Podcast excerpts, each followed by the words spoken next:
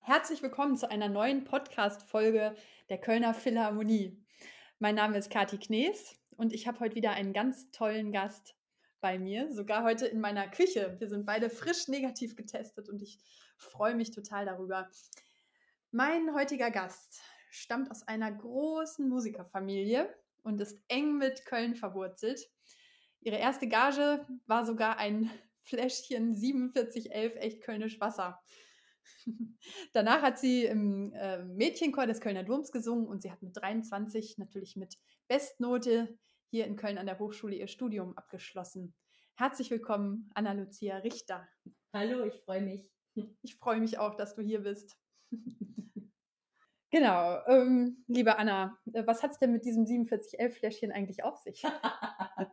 Ach ja, das war eigentlich eine ganz süße kleine Geschichte. Wir haben damals äh, in Köln gewohnt, ähm, meine Familie und ich. Ich war vielleicht, ich weiß nicht, wie alt ich war, drei, vier Jahre alt oder so und bin wie oft mit meiner Mutter einkaufen gegangen und wir haben wahnsinnig viel gesungen unterwegs. Wir haben in der Straßenbahn gesungen, wir haben auf den Bürgersteigen gesungen und ähm, irgendwie, also äh, Fremdscham oder Scham wurde mir rechtzeitig abtrainiert, was Singen und Öffentlichkeit angeht. Und wir haben einfach immer gesungen und dann ähm, kam eben irgendwie beim Einkaufen dann eine alte Dame auf mich zu und war ganz gerührt und meinte, es sei so schön, wie ich sänge und kroste in ihrem kleinen Handtäschchen rum und holte dann dieses 4711 Fläschchen raus und schenkte mir das. Und ich war so begeistert davon, dass ich nichts Besseres zu tun hatte, als das gleich über dem Kopf komplett auszuleeren. ähm, weshalb es dann einen ähm, außersamstäglichen Badetag gab.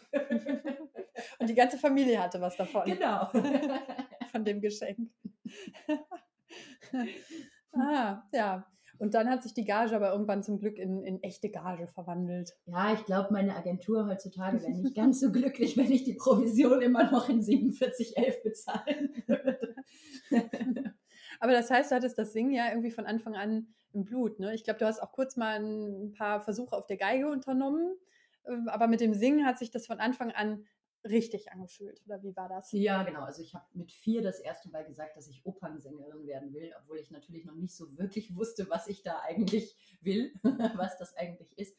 Aber ähm, mir war irgendwie das Singen immer so nah und hat mich so erfüllt, ähm, dass ich einfach ja ganz früh auf dieses Gleis gekommen bin. Ich habe das natürlich schon später nochmal mal ein bisschen rationaler hinterfragt. Ich habe mit 16 angefangen als Jungstudentin schon parallel zur, Hochschule, äh, zur Schule.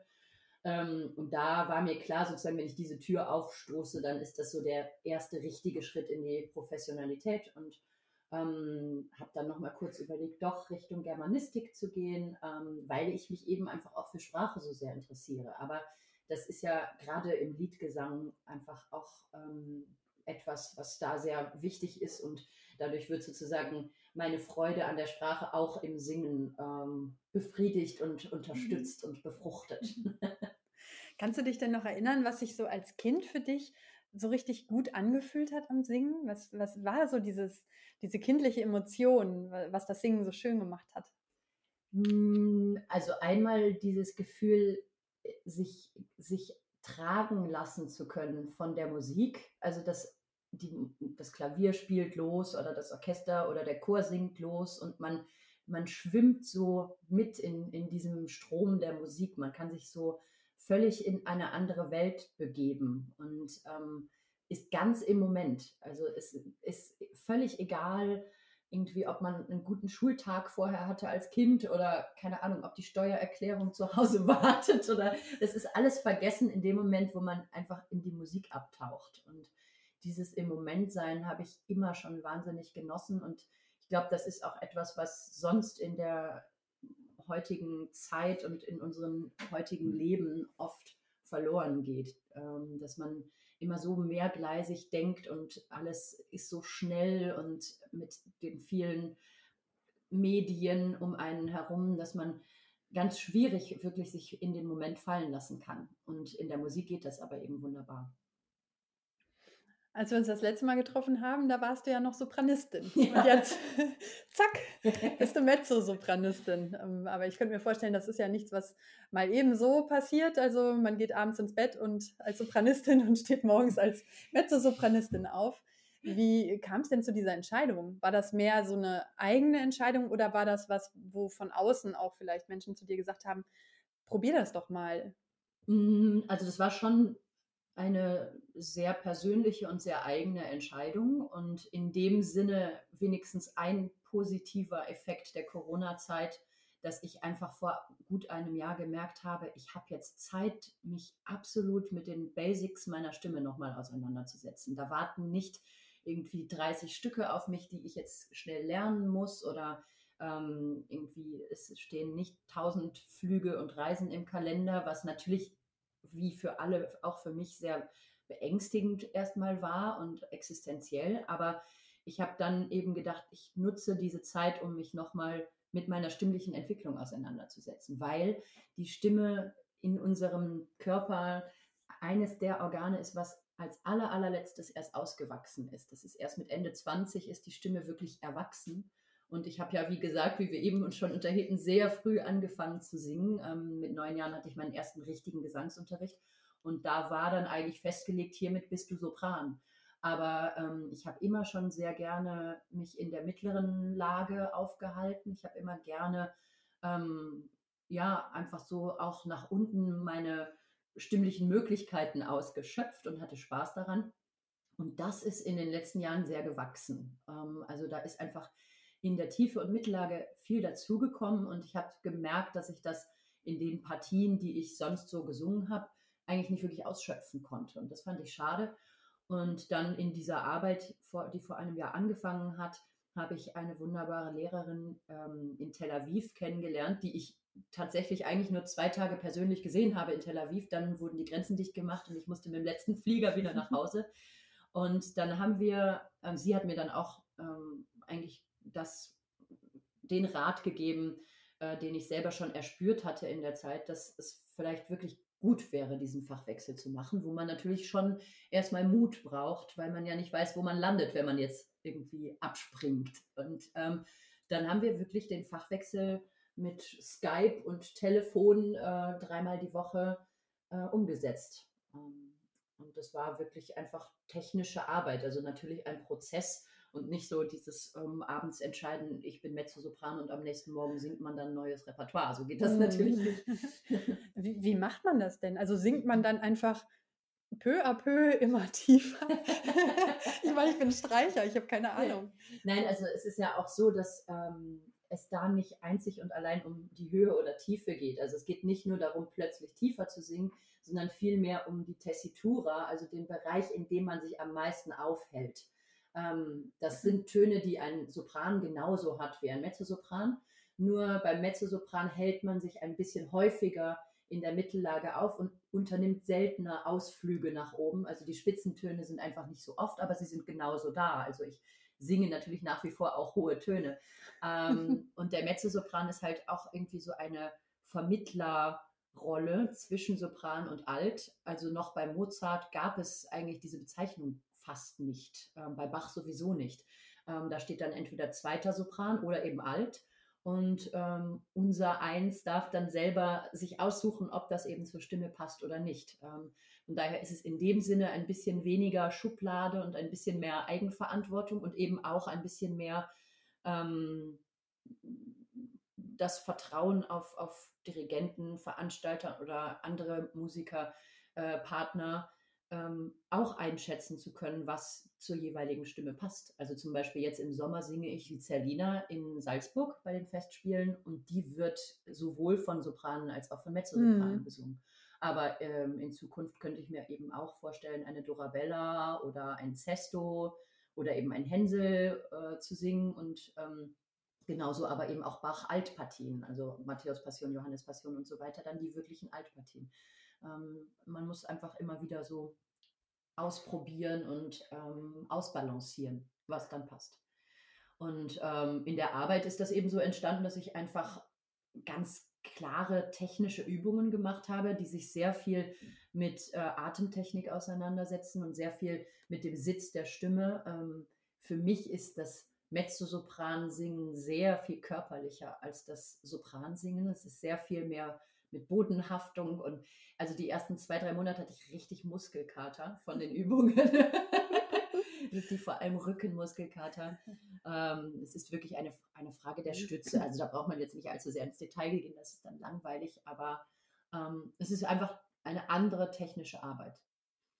Und so ein richtiges, also wie so ein sportliches Training auf eine Art auch, ne? Ja, Aber genau. Würdest du denn sagen, dass eigentlich, also dass die meisten Sopranistinnen mit genug Training auch Mezzosopran-Partien singen könnten? Oder ist das dann doch mhm. irgendwie eine Typfrage oder das, was tatsächlich dann zu der jeweiligen Stimme passt? Ich glaube, das ist schon, also erstens eine Typfrage und zweitens ist es wirklich eine Entscheidungsfrage. Also ich kann jetzt nicht irgendwie sagen, okay, nächste Woche singe ich wieder mit der alten Technik und dann bin ich wieder der Sopran, der ich vorher war, sondern ähm, es ist wirklich ein sich immer mehr sozusagen in diese Identität hineinbegeben.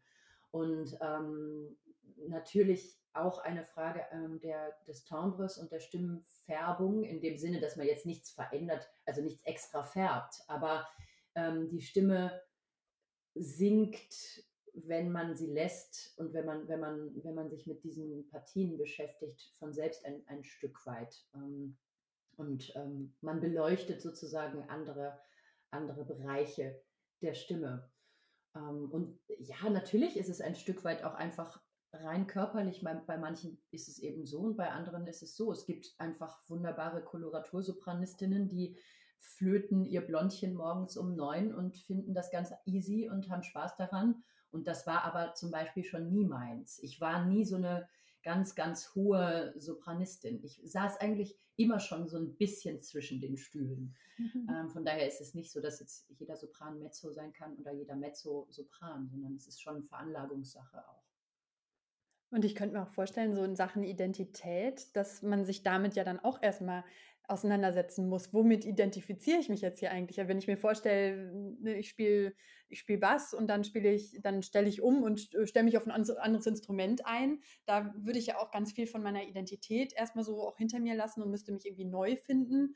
Hm, ist das denn so? Also ich meine, ich empfinde dich halt auch als eine, als eine coole Frau, als eine starke Frau. Hm, spielte das auch eine Rolle, dass du dir das vorstellen kannst, dass du einfach so hm, dich auch in diesen Rollenbildern der Mezzosopranistin zu Hause fühlen kannst? Ja, schon. Also es, es war wirklich am Anfang auch identitätsmäßig nicht leicht. Ich musste mich da wirklich erstmal drauf einlassen. Und ähm, ja, man muss ein Stück weit Abschied nehmen von dem blonden Engelchen und Prinzesschen und diese ganz ätherischen Dinge gibt es halt für Mezzos weniger. Da sind mehr gestandene Persönlichkeiten und ähm, aber ich finde es eigentlich sehr spannend, mich dann eben auch mit diesen Charakteren auseinanderzusetzen. Und eigentlich habe ich Spaß daran, jetzt ein bisschen mehr Furie sein zu dürfen als vorher.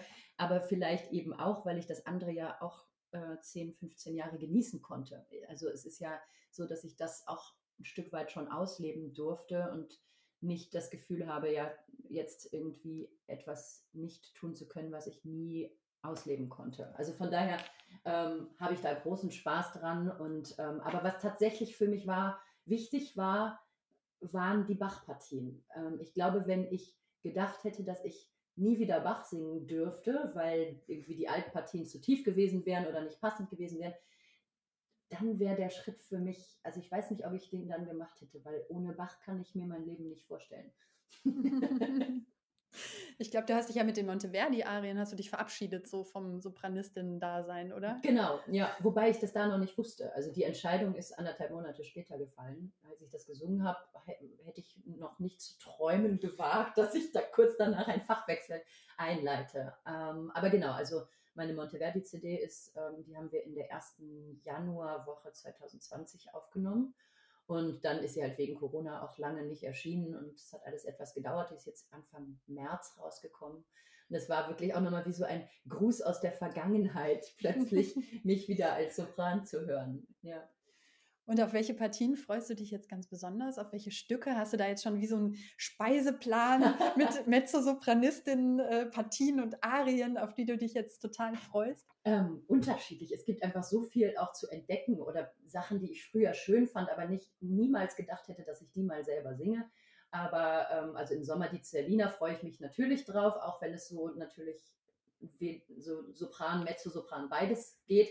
Ähm, meine erste wirklich typische Mezzo-Rolle wird jetzt im, im Winter äh, mein erster Hänsel sein. Da freue ich mich wahnsinnig drauf. Auch einfach mal so einen so einen burschikosen Charakter darzustellen, so einen richtigen Jungen. Da muss ich wahrscheinlich erstmal laufen und sitzen üben, dass das männlich aussieht. und ähm, dann hoffe ich natürlich, dass ich irgendwann mal eine eben Dorabella, Cherubino, aber vielleicht irgendwann auch einen Octavian singen kann, im Opernbereich das jetzt. Ähm, Im Lied ändert sich in dem Sinne ja nicht so viel, dass man da sowieso die Tonarten irgendwie auswählen kann. Ähm, wobei ich da Brahms jetzt wieder mehr noch für mich entdeckt habe, weil Brahms ähm, freiwillig und gerne für tiefe Stimmen geschrieben hat. Das mhm. kommt bei wenig Komponisten vor, dass wirklich die Originale eher tief sind und nicht ähm, runtertransponiert werden. Ähm, da habe ich jetzt in den letzten Wochen einfach viel Freude gehabt, Brahms Lieder zu entdecken, auch die, erst, äh, die vier ernsten Gesänge zum Beispiel und ähm, so einige große Mezzo-Lieder bei Brahms. Ähm, naja, und im Oratorium ähm, habe ich jetzt Gott sei Dank meine erste Matthäus-Passionsanfrage für nächstes Jahr bekommen und ähm, ja, hoffe, dass da ganz viel noch an, an Altpartien auch kommt in Zukunft. Ach, herrlich. Schön, wenn sich so ein ganzes neues Feld irgendwie musikalisch dann auch irgendwie so eröffnet, ne? Total. Also ich meine, manche Kollegen haben schon gesagt, ach, ärgerst du dich nicht, jetzt hast du dir zehn Jahre Repertoire aufgebaut und jetzt fängst du wieder von vorne an. Wenn jetzt so die Zeit käme, wo man sozusagen Noten aus dem Schrank nehmen kann und sagt, ach, das Stück kenne ich, das brauche ich nicht mehr viel üben, das kann ich einfach singen ähm, jetzt muss ich in Anführungsstrichen ne, eigentlich wieder alles von vorne lernen. Aber mir macht es total Spaß, ähm, mich da mit wieder neuen Stücken auseinandersetzen zu können. Und es wird einfach überhaupt nicht langweilig. Und ähm, vieles kennt man ja doch vom Hören schon nach so vielen Konzerten. Und ähm, eher, dass es einige sehr nette Mezzo- und Altkolleginnen gibt, wo ich denke, wie schade, dass wir wahrscheinlich nie wieder zusammen auf der Bühne stehen werden. also ich hatte zum Beispiel in meinem Weihnachtsoratorium ähm, kleine Notizen am Rand stehen für Anke Fondung, mit der ich das oft gesungen habe, ähm, wo nach einer Altarie noch ein Rezitativ von ihr kommt. Und ich hatte drin stehen, Anke stupsen, damit sie sich nicht hinsetzt an der Stelle. Und jetzt muss ich irgendwie das selber, irgendwie muss ich mir selber ein Achtungszeichen reinmalen. Ähm, aber es ist ja auch dann einfach irgendwie so ein Neuanfang, vielleicht auch gerade mit dieser Identitätsfrage. Ist dir das eigentlich ähm, passiert? Also ich meine, du bist immer noch total jung und schön. Ähm, als Frau ist es ja nun mal so, dass man sich dann manchmal auch äh, damit auseinandersetzen muss, dass man unter Umständen nicht so ernst genommen wird, wie man sich das wünschen würde. Ist das was, was du jetzt in den letzten Jahren, vielleicht dann halt auch als Sopranistin, als junge Sopranistin, was du manchmal zu spüren bekommen hast? Ich glaube, es gibt keine Frau auf diesem Planeten, die das nicht irgendwann zu spüren bekommt. Ähm, also ich glaube schon, dass es in allen Berufen und in allen Bereichen nach wie vor so ist, dass Frauen für die gleiche Anerkennung mehr leisten müssen oder ähm, anders auftreten müssen als, als Männer.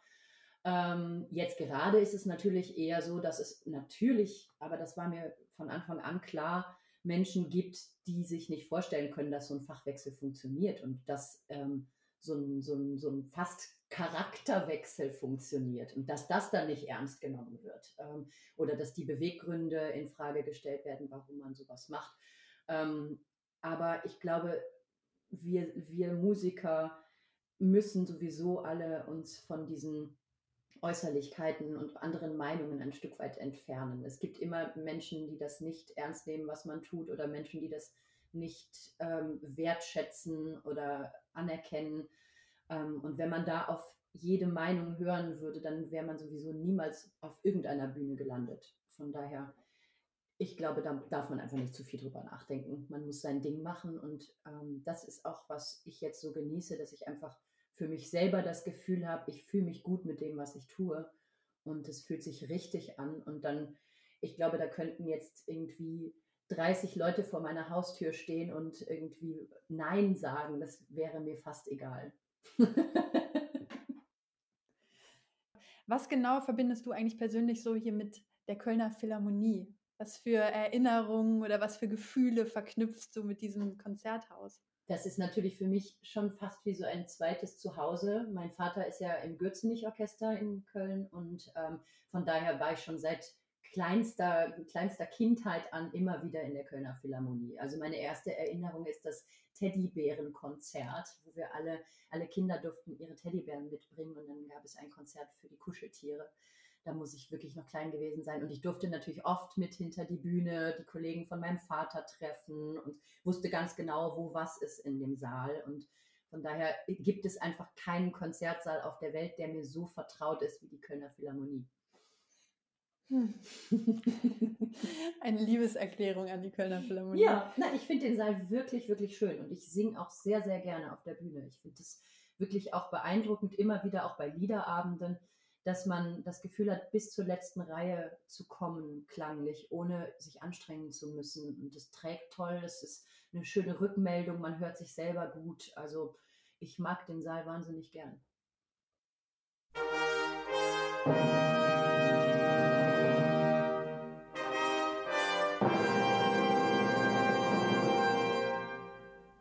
Pause. Huch, schon. Ach du meine Güte. Pause in der Philharmonie. So klingt das. Hm. Weißt du noch? Ja. Erinnerst du dich? Dunkel. Nein, sehr gut erinnere ich mich. Hoffentlich bald wieder. Ja, schön ist der Gong aus der Kölner Philharmonie. was, was machst du eigentlich in so einer Konzertpause hinter der Bühne? Oder, das, oder ist das geheim? Nein, das ist nicht geheim. Ähm, naja, meistens erstmal in Ruhe was trinken, kurz hinsetzen. Wir Sänger stehen ja immer auf der Bühne. ähm, je nach Schuhen die Schuhe ausziehen. und kurz durchatmen, manchmal nochmal das Programm durchgucken, was nach der Pause kommt, nochmal so die letzten Sachen sich merken, die dann kommen und einfach kurz ausruhen. Und dann geht man dann nach der Pause mit dem gleichen Adrenalin wieder auf die Bühne oder hat sich das dann schon so ein bisschen ausgewaschen? Das hängt sehr vom Programm ab, je nachdem. Also ähm, oft ist es schon so, dass so einfach man dann besser drin ist. Es ist so das Gefühl, jetzt es ist schon irgendwie was geschafft und jetzt weiß ich schon so, wie der Hase läuft an dem Abend und dann kann ich es mehr genießen. Aber manchmal, wenn noch besonders anspruchsvolle Dinge nach der Pause kommen, dann ist man noch genauso aufgeregt. Aber ähm, eigentlich mag ich gerne den zweiten Teil nach der Pause. Ja, irgendwie, wenn man, wenn man an diesen Gong, wenn man diesen Gong hört, dann finde ich, äh, löst das ja auch nochmal eine größere Sehnsucht aus nach den Konzerten, weil so ein mhm. Konzert, da gehört ja auch dieses ganze Drumherum dann schon irgendwie dazu, ob das jetzt der Pausengong ist oder noch das letzte Geraschel, die Gesprächsfetzen, die man so aufschnappt oder hinter der Bühne die Atmosphäre. Was würdest du sagen, ganz unabhängig von der Musik, was dir im Moment so am meisten fehlt? Also ich finde es wahnsinnig schwierig. Ich habe in dem Sinne das Glück, dass ich natürlich einige Streams singen darf und einige Mitschnitte machen kann.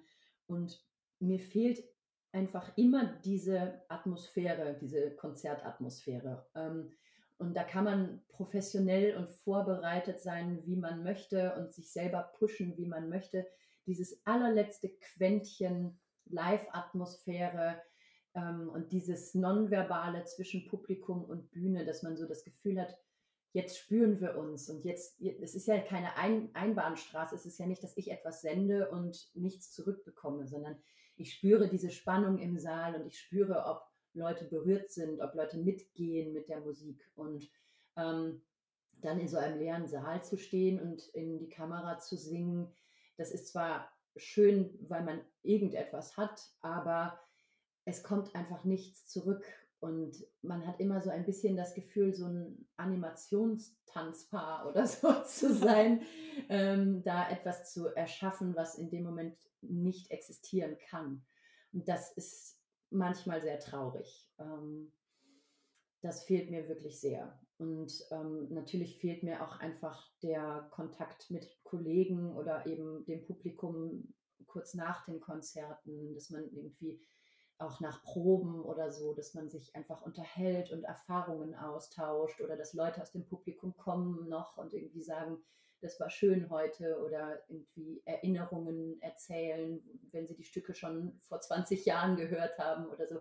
Das sind so Kleinigkeiten, an die man früher vielleicht gar nicht so viel gedacht hat, ähm, dass man das braucht oder dass man, dass man sich daran freut, ähm, wo es jetzt auffällt, dass es fehlt.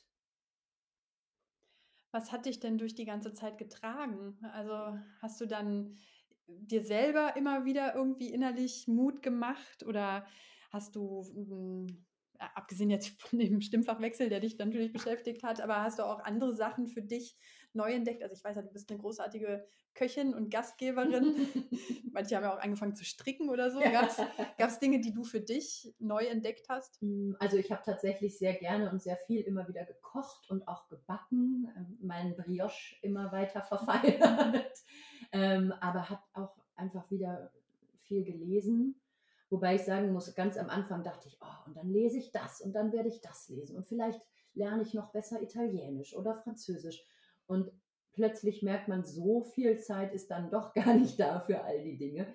Ähm, ähm, ja, ich habe auch im Rahmen vom Fachwechsel nochmal mehr Yoga und Pilates gemacht, was mir sehr gut tut. Ähm, und ich glaube auch in dieser Zeit äh, mental sehr hilft, also von einfach hilft, sich zu fokussieren und ähm, sich nicht, nicht zu sehr ähm, ja, gehen zu lassen.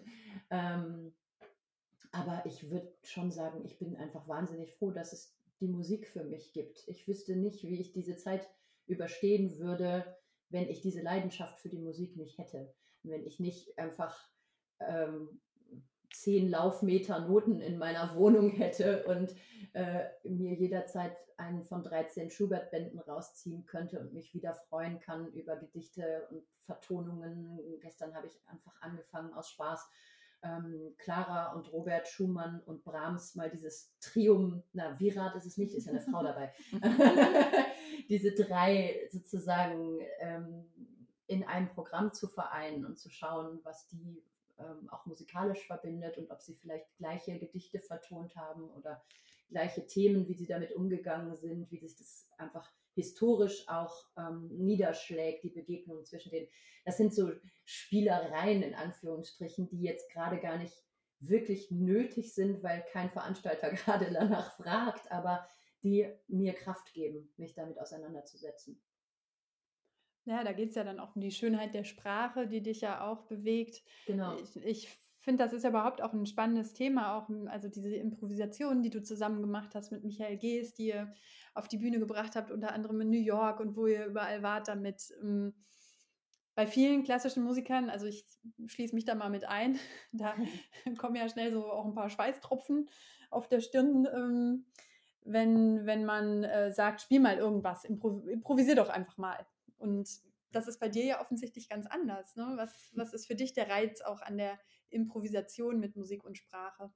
Ja, also ich meine, es ist eben dieses mach mal einfach. Also einfach ist das definitiv nicht. Das wird jeder, also nicht nur im Singen, sondern eben auf Instrumenten, aber auch im Schauspiel äh, zum Beispiel, genauso wie auch für uns Opernsänger das oft passiert, wenn Regisseure einfach am ersten Probentag kommen und sagen, schlag mal was vor, mach mal was so einfach ist das eben nicht und deswegen habe ich das ähm, auch immer nur mit Michael Gees gemacht und nicht mit irgendwelchen anderen Pianisten, sondern es war wirklich ähm, exklusiv nur wir zwei ähm, und wir haben mehrere Jahre das quasi im stillen Kämmerlein nur für uns selber gemacht, wenn wir eben Liederabende vorbereitet haben und geprobt haben, dann haben wir eben einfach ähm, uns über Gedichte auch unterhalten, die uns gerade beschäftigen und wo wir irgendwie Spaß dran haben und dann eben angefangen, das mal so für uns zu vertonen. Ähm, und das braucht einfach ein absolutes gemeinsames Bauchgefühl und gemeinsames Vertrauen, dass man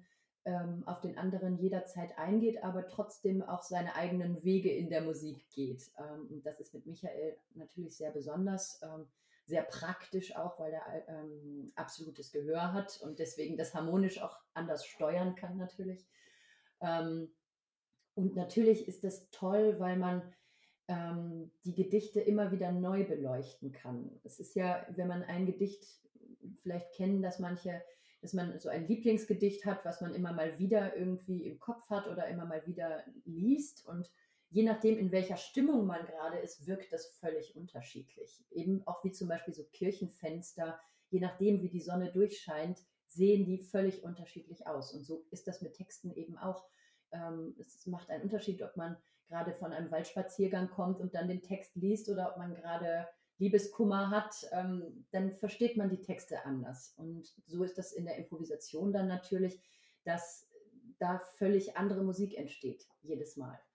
Ähm, das bedarf aber auch immer des Mutes, sich wieder ins kalte Wasser zu werfen und nicht zu sagen, ah ja, das hat letztes Mal gut funktioniert, dieses Motiv nehmen wir wieder, sondern immer wieder neu zu gucken, wie fühlt sich das denn heute an. Und dadurch geht man natürlich sehr tief in die Materie und in den Text rein und beschäftigt sich sehr genau mit jedem einzelnen Wort, mit jedem einzelnen Satzzeichen, was ich sowieso auch sehr spannend finde, auch zum Beispiel bei dem Monteverdi-Programm, wo wirklich jedes Komma wichtig ist und jedes Ausrufezeichen Sinn macht und in der Musik zu hören ist. Und ähm, ja, so sind wir in die Improvisation ähm, reingeraten. Würdest du sagen, dass dich das als Mensch und als Musikerin ausmacht, dieser Mut, auch immer wieder von vorne anzufangen und dich neu zu erfinden? Das macht mir einfach Spaß. Also ich finde nichts schlimmer als ähm, zufriedene Langeweile.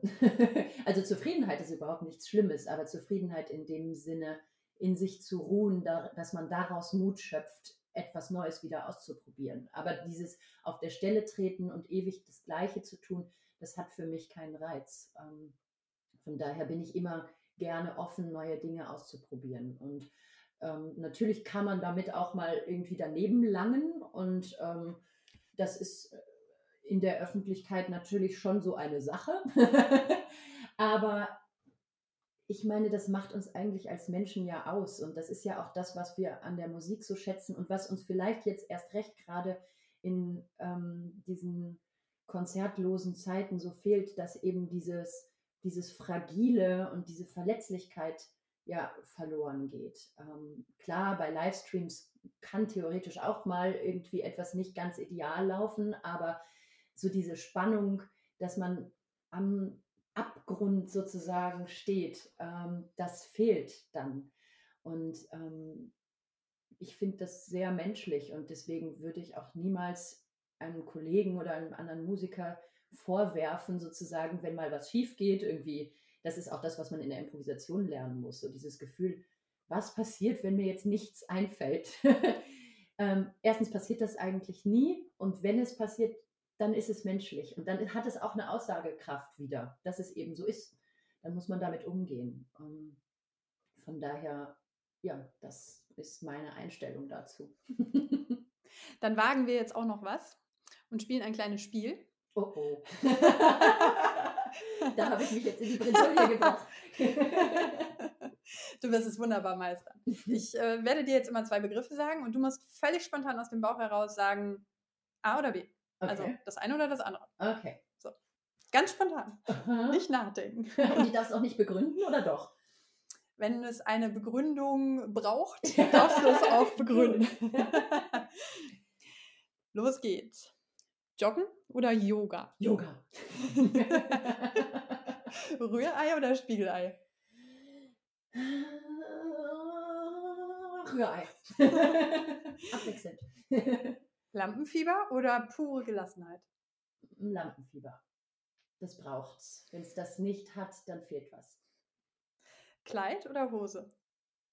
Kleid, obwohl Mezzosopran. Lied oder Arie? Lied. Krimi oder Komödie? Hm, Kriminalkomödie. lassen wir mal so gelten. Wellnessurlaub oder Surfcamp? Wellnessurlaub mit Wandern. Hund oder Katze? Katze. High Noon oder Mitternacht? Mitternacht. Dusche oder Badewanne? Badewanne. Ganz klare Entscheidung. Sushi oder Pizza? Sushi. Lyrik oder Prosa? Uh, das ist gemein. mm, Lyrik. Auto oder Bahn? Naja, in Corona-Zeiten tatsächlich lieber Auto. Aber wenn du mit der Bahn fährst, ich verfolge auch immer gerne deine abenteuerlichen ja. Reisegeschichten. Und ich habe übrigens, fällt mir ein, ich habe sogar noch was für dich. Oh nämlich, weil ich ja mitverfolgt habe, wie du neulich in der Bahn abhandengekommen bist und völlig verzweifelt in deiner Damenhandtasche gewühlt hast, um einen fürchterlich scheußlichen, schon weiß angelaufenen Schokoriegel zu finden. Ich möchte dir hiermit jetzt feierlich zwei brandneue wow, Schokoriegel überreichen. Meine neuen Notriegel. Ja, genau. Dankeschön. Die du in der Handtasche äh, durch die Gegend tragen kannst. Und Bis die dann auch alt und weiß angelaufen sind. Hoffentlich muss die Deutsche Bahn jetzt mal wieder eine Zeit lang funktionieren, bevor ich wieder in irgendwie Holland strande statt Deutschland. genau. Auf jeden Fall hast du jetzt eine, eine neue Notfallausrüstung. Dankeschön. Für die Handtasche. Mich hat da ja brennend interessiert, was ist noch so in deiner Handtasche drin? Außer angelaufene Schokolade. Du weißt auch, das ist ein gut gehütetes Geheimnis von uns Frauen. Dann wollen wir das jetzt hier nicht lüften. Liebe Anna, es war mir ein ganz großes Vergnügen. Und ich äh, könnte noch eine, eine ganze, die lange Nacht des Podcasts machen wir irgendwann zusammen. Sehr gerne. vielen, vielen Dank. Auch total schön, dass wir es hier frisch negativ getestet, einfach mal so im echten Leben Wahnsinn. uns gegenüber sitzen konnten. Wunderbar. Das war der Podcast der Kölner Philharmonie, den man jetzt jeden Monat hören darf. Ich bin Kathi Knees und sage Tschüss und bis bald. Bis bald. Música